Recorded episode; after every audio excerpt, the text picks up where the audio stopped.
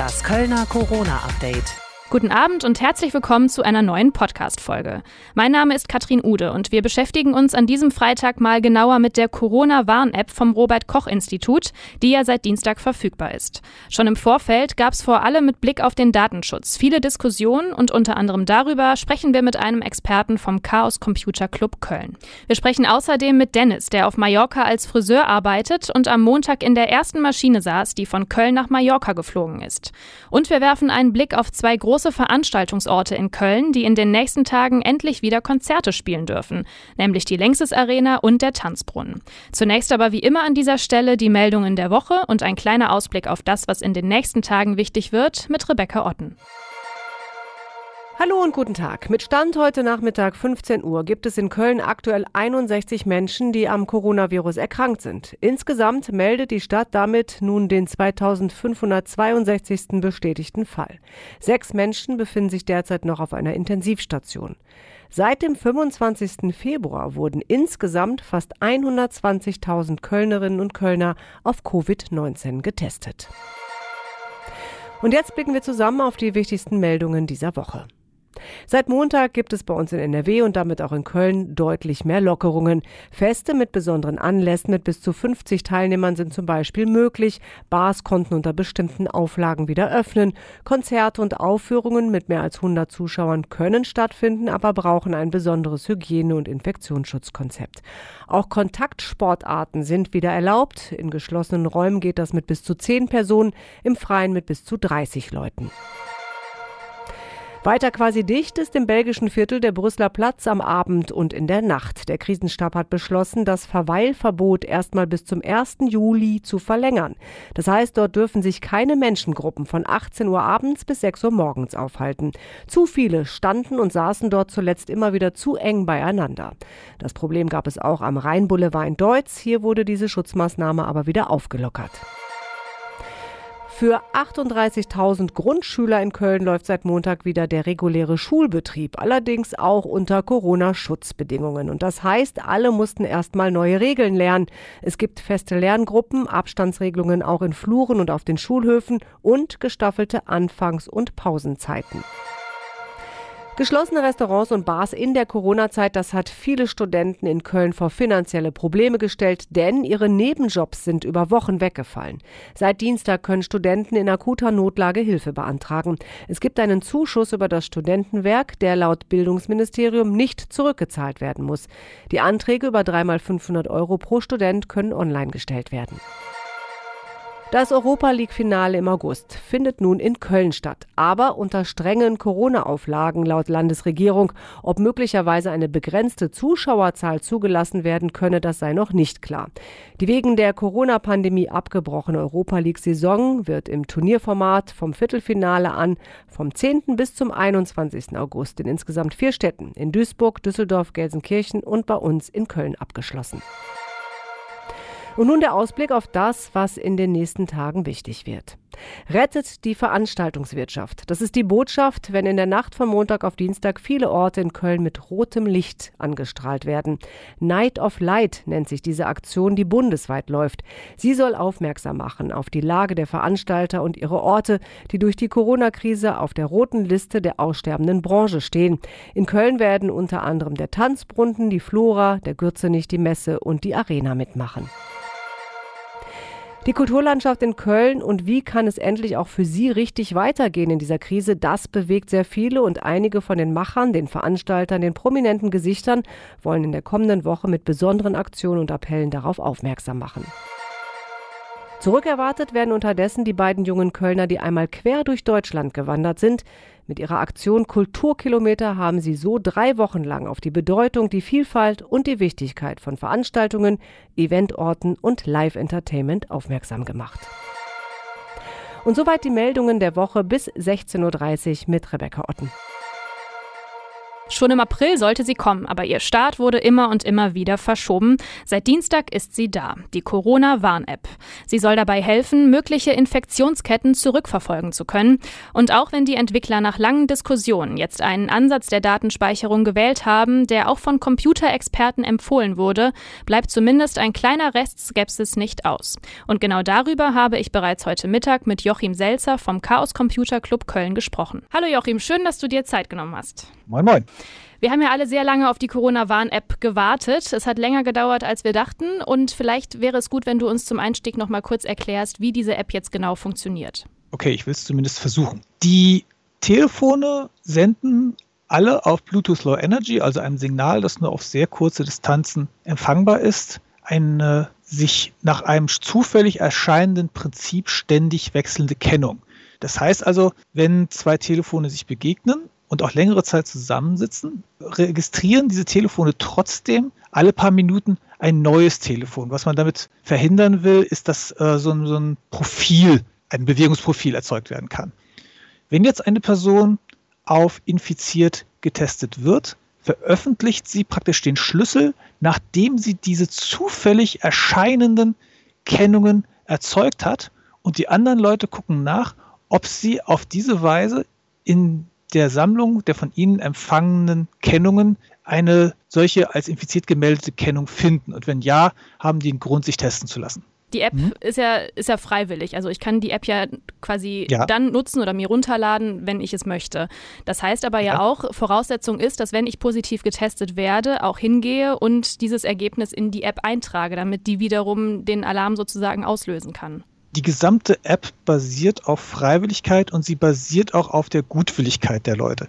Das heißt, wenn du eine positive Diagnose bekommst und diese Diagnose dann nicht über die App bekannt gibst, passiert nichts. Mhm. Das hängt von deinem Gutwillen ab. Letztlich versucht die App auch nur einen Vorgang zu beschleunigen und effizienter zu gestalten, der bei einer positiven Corona-Diagnose ohnehin stattfindet. Dann setzt du dich nämlich mit Mitarbeiterinnen des Gesundheitsamts zusammen und versuchst eine Liste zu erstellen der Personen, denen du in den letzten Tagen begegnet bist. Und diese Personen werden dann vom Gesundheitsamt gewarnt. Und die Corona-App hat jetzt eigentlich nur den Vorteil, dass sie erstmal diesen Vorgang zu automatisieren versucht und sie versucht, Personen mit abzudecken, an die du normalerweise nicht denkst. Beispielsweise sitzt du äh, eine halbe Stunde in der Straßenbahn von A nach B irgendeiner Person gegenüber und ihr könntet euch möglicherweise angesteckt haben. Da ihr euch aber nicht kennt, kämt ihr auch niemals auf die Idee, dem Gesundheitsamt zu sagen, ähm, dass ihr euch begegnet seid.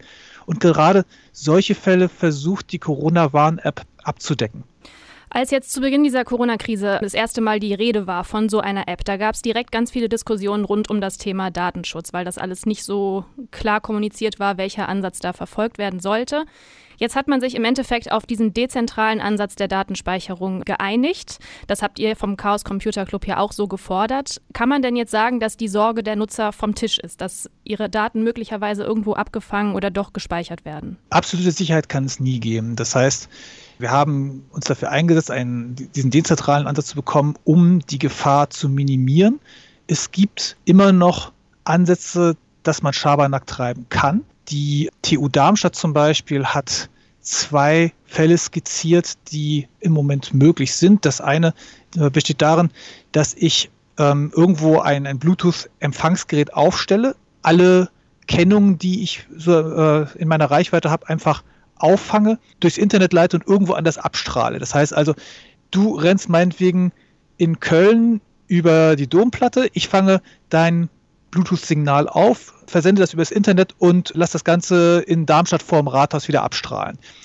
Damit gefährde ich zwar nicht deine Privatsphäre, aber ich gefährde die Zuverlässigkeit der App. Ein weiterer Angriff, der gerade beim dezentralen Ansatz möglich ist, besteht darin, dass ja die infizierten Kennungen veröffentlicht werden. Und jetzt könnte man auf die Idee kommen, meinetwegen die Kölner Innenstadt mit einem Sensorennetz zu überziehen und einfach alle Kennungen dauerhaft aufzuzeichnen, um dann später, wenn eine Kennung als infiziert gemeldet wird, zu gucken, wann diese Kennung an welchen Sensoren vorbeigelaufen ist. Das setzt natürlich voraus, dass die Person überhaupt durch ein solches Sensorennetz gelaufen ist. Das heißt also, ich muss sozusagen vorher die Gegend präpariert haben und es ist auch nur bei Personen möglich, die sich als infiziert gemeldet haben. Okay, das heißt, das, das klingt ne? jetzt nach einem relativ, ich sag mal, unwahrscheinlichen Szenario, aber durchaus denkbar, oder? Ja, genau, es, es gibt Möglichkeiten. Und was natürlich auch passieren kann, ne, wir haben jetzt die App seit Dienstag verfügbar. Mhm.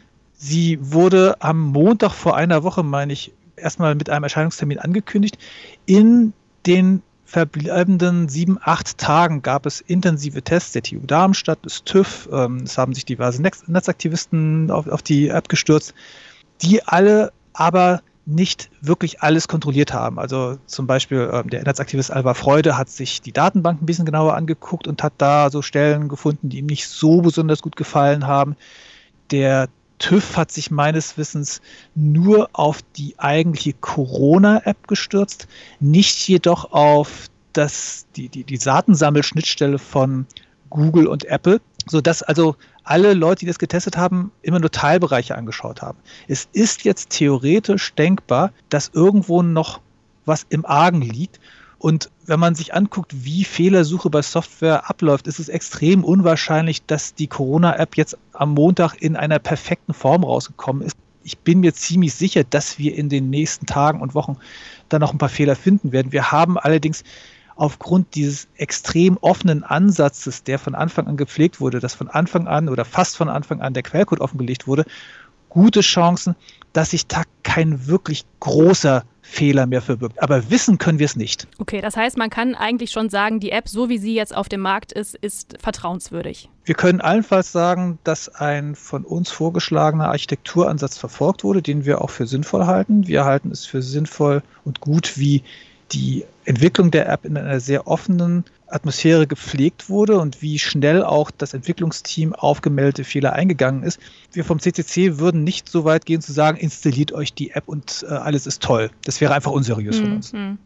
Wie sieht es denn aus mit dem Thema Datenvolumen und Verbrauch vom Akku? Du hast es vorhin schon erwähnt, man müsste, damit die App auch wirklich funktioniert, ständig Bluetooth sozusagen anhaben. Das Datenvolumen bei Bluetooth ist ja sowieso egal, weil ich ja für, für über Bluetooth übertragene Daten nicht zahle. Ich zahle nur für Daten, die ich übers Internet übertrage. Das heißt also, um das Datenvolumen muss ich mir relativ wenig Sorgen machen. Der Akkuverbrauch wird natürlich steigen, weil die App auf Sendung ist. Es ist jetzt aber auch nicht so, dass die die ganze Zeit mit voller Leistung ihre, ihre Kennung sendet, sondern die empfängt in erster Linie erstmal und ich meine, alle zwei, drei, vier Minuten mhm. strahlt sie ihre eigene Kennung aus. Es ist jetzt also nicht so, dass die alle paar Sekunden ihre Kennung rausschickt. Abgesehen von dem Thema rund um den ganzen Datenschutz, jetzt hat man in den letzten Tagen, seitdem die App verfügbar ist, auch immer wieder mitbekommen, dass viele Leute sich die App zwar runterladen wollten, das aber nicht geht, weil sie ein entweder zu altes Handy haben oder das Betriebssystem erstmal geupdatet werden muss. Wieso gab es da keine andere Möglichkeit, die App einfach direkt so zu entwickeln, dass die auch vielleicht für ältere Smartphone-Besitzer verfügbar ist? Also Google ist glaube ich, bis Oktober 2015 zurückgegangen. Das sind jetzt mal so knapp viereinhalb Jahre, die Telefone noch versorgt werden.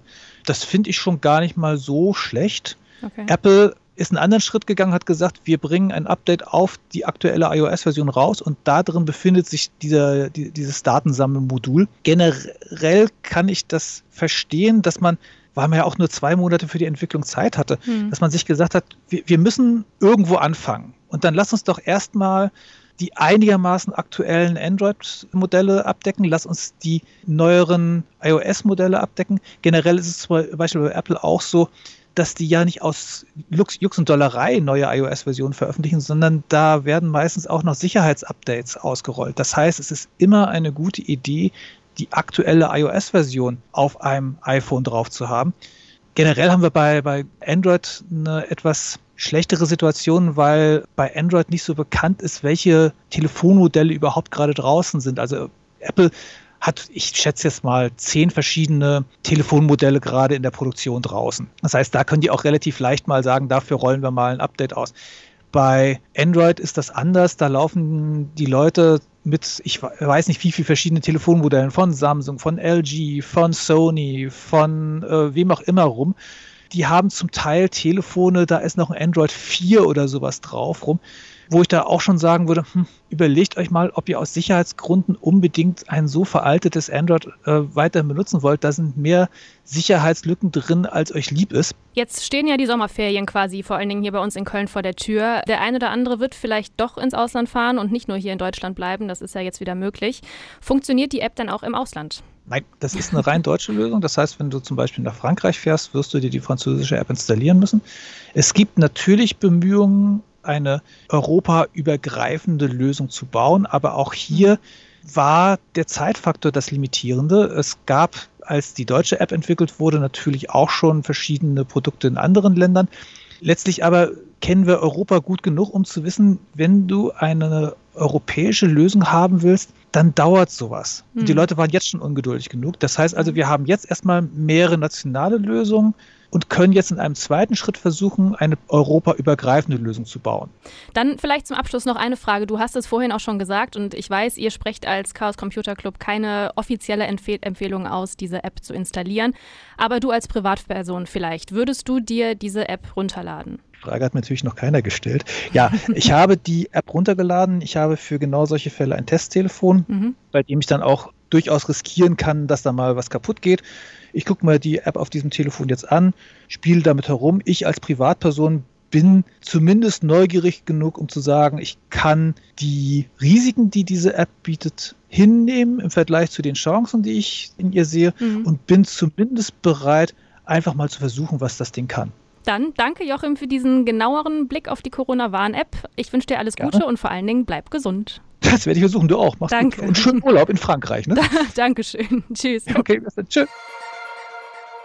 Die Reisewarnung für die meisten EU-Länder wurde wieder aufgehoben. Und das heißt, der Sommerurlaub im Ausland ist zumindest theoretisch wieder möglich.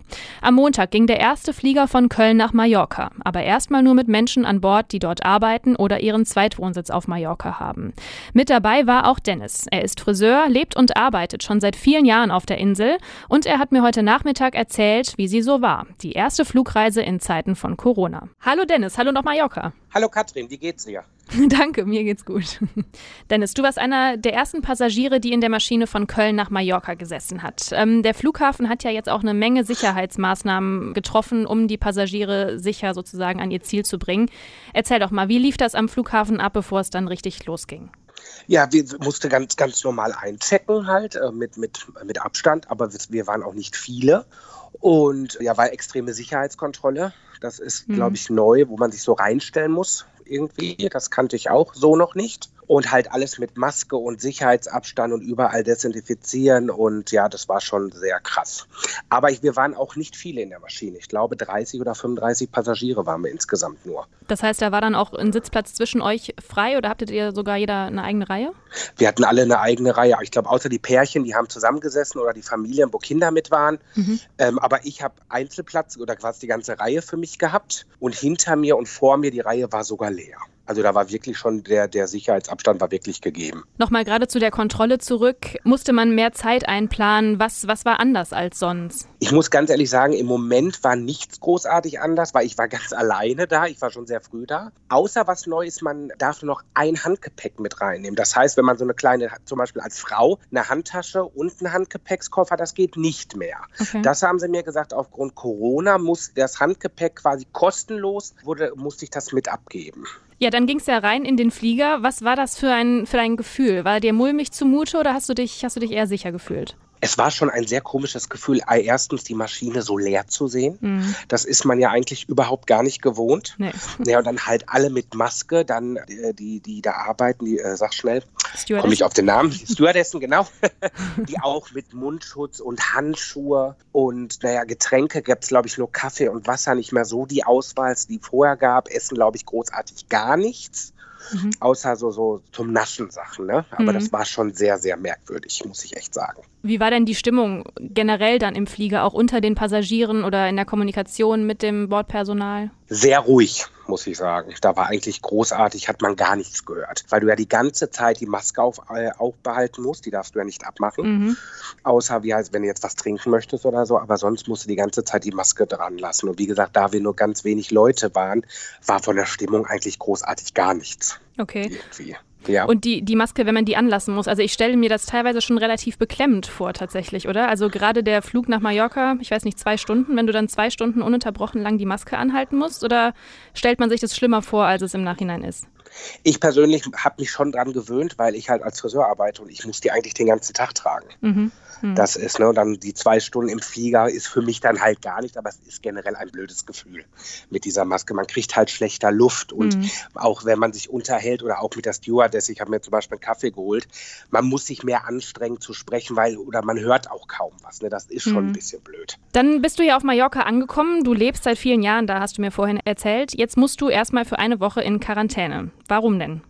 Ganz ehrlich, das weiß ich gar nicht. Okay. Erst hieß es ja, es waren zwei Wochen Quarantäne und jetzt nur eine Woche. Ich denke, weil der Alarmzustand ja hier noch ist bis zum 21. Mhm. Das Einzige, was ich halt nicht verstehe, so diese, diese, ich sag mal, diese Testurlauber, die gerade da sind, die brauchen, glaube ich, nur sechs Stunden in Quarantäne. Und so wie, wie wir Residenten, ich habe vorhin noch mit einer Bekannten gesprochen, die ist auch letzte Woche wiedergekommen, die musste jetzt auch eine Woche in Quarantäne. Aber warum das ganz genau so ist, das weiß ich nicht. Ich denke, dass bei den, bei den Testurlaubern nochmal ein Test gemacht worden ist, oder das weiß ich nicht. Das kann ich dir gar nicht ganz genau äh, beantworten, warum das so ist. Das heißt, du bist auch nicht getestet worden wahrscheinlich. Ist das denn jetzt irgendwie, hat da irgendeine Art Art von Kontrolle stattgefunden, als du sozusagen eingereist bist? Oder vertraut man dir jetzt einfach, dass du dich tatsächlich für eine Woche in Quarantäne begibst? Ich, wir, wir haben ja einen Zettel im Flieger schon bekommen, den wir ausfüllen mussten, mhm. ob wir Tabletten nehmen oder ob wir irgendwelche Erkrankungen haben. Okay. Den mussten wir dann quasi beim Aussteigen, waren ganz viel Polizei, wir am Flughafen, da mussten wir den Zettel abgeben. Dann mussten wir zu einem anderen Tisch und da sind so, so, ähm, so Kameras, wo wohl Fieber mitgemessen werden, irgendwie okay. gemessen wird. Da sieht man das so auf dem Bildschirm, ob du erhöhte Temperatur hast oder sowas. Und da musste ich einen separaten Zettel ausfüllen. Ich musste dann meine Residenz ja vorzeigen, dass ich hier auch lebe. Mhm. Und und so einen separaten Zettel auffüllen, wo ich mich halt aufhalte. Man wurde mir gesagt, dass ich halt mit Anrufen rechnen kann, Kontrollanrufen. Okay. Oder es könnte sogar passieren, dass jemand hier vor der Tür steht. Und ist das schon passiert oder noch nicht? Bis jetzt noch nicht. Okay. Aber ich halte mich auch dran, weil das ist mir dann doch zu gefährlich. Ja, auf jeden Fall. Wie vertreibst du dir denn jetzt gerade die Zeit, wenn du tatsächlich einfach nur zu Hause bist? Ähm, Gott sei Dank gibt es Netflix. Ja. und ähm, ich habe Gott sei Dank einen schönen großen Garten und kann mich schön jeden Tag in die Sonne legen. okay, also es ist aushaltbar. es ist aushaltbar, genau. Wir waren ja, bevor ich nach damals nach Deutschland geflogen bin, waren wir auch schon sieben Wochen hier in Quarantäne. Wir durften oh, ja, ja, gar nichts hier. Mhm. Und von daher, ich bin das leider mit der Quarantäne schon gewohnt. Und wo ich dann nach Deutschland geflogen bin zum Arbeiten, musste ich auch zwei Wochen in Quarantäne. Okay, dann ist wahrscheinlich die Freude umso größer, wenn du dann nächste Woche wieder raus darfst. Genau, dann habe ich zwölf Wochen Quarantäne dieses Jahr hinter mir und dann reicht es auch. Das, das glaube ich, ja. Ähm, kriegst du denn trotzdem jetzt schon etwas mit vom Leben auf Mallorca? Also kannst du uns einen kleinen Einblick geben, wie es da zurzeit abläuft? Ist da noch, sind da überall noch die Bürgersteige hochgeklappt, wie man so schön sagt, oder kommt da langsam ein Stück weit Normalität wieder zurück? Ich kann großartig gar nichts dazu sagen, weil ich ein bisschen außerhalb wohne. Ich kann das nur von Freunden oder von meinem Mann sagen, der mhm. arbeitet an in der Gastronomie. Es hat halt noch wahnsinnig viel zu. Ne? Mhm. Es ist, ganz viele Hotels haben noch zu. Ich glaube, außer die Rio-Hotels haben auf, wo die Testpersonen drin sind. Mhm. Und so vereinzelte kleine Cafés haben auf. Aber so wie Diskotheken, so wie ich gehört habe, die dürfen alle noch gar nicht aufmachen. Okay. Ja, du sagst es ja auch vorhin, es ist noch Alarmzustand, ne? Richtig, genau. Und ich habe gehört, dass ja ab nächster Woche die Grenzen offen sein sollen. Mhm. Und da bin ich mal gespannt. Wenn du wieder anfängst, dann zu arbeiten, ich nehme mal an, dass da genauso wie hier in Deutschland auch wieder diverse Sicherheits- und Hygienemaßnahmen umgesetzt werden müssen, oder? Genau.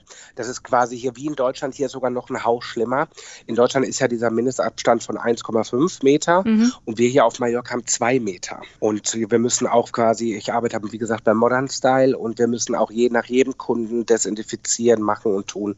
Das ist quasi wie in Deutschland. Auch mit, mit Mundschutz natürlich arbeiten und so weiter, ja, das volle Programm. Da freue ich mich drauf, schon bei so ungefähr 40 Grad hier, schön mit Mundschutz zu arbeiten. Habt ihr keine Klimaanlage im Salon?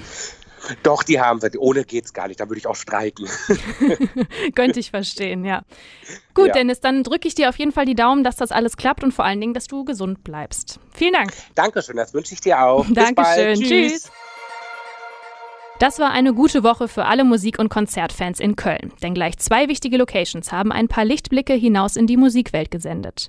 Am Tanzbrunnen dürfen ab nächster Woche Freitag wieder Konzerte gespielt werden. Und in der Längstes Arena in Deutz geht's sogar morgen schon wieder los. Nach drei Monaten toter Hose wegen Corona spielt dort Vincent Weiss als allererster wieder ein Konzert vor Publikum. Zwar nicht vor 20.000, sondern nur vor 896 Zuschauern, aber immerhin. Arena Now heißt das Konzept, das das möglich macht. Mit ausgeklügeltem Hygienekonzept und einer Besonderheit im Innenraum. Konstantin Klostermann war in beiden Locations und macht uns schon mal ein bisschen Lust. Und er beginnt in der Arena. Dort wird es für Gäste im Innenraum nämlich sogenannte Cubes geben. Das sind Plexiglasboxen und Konstantin hat sich die schon mal genauer angeguckt.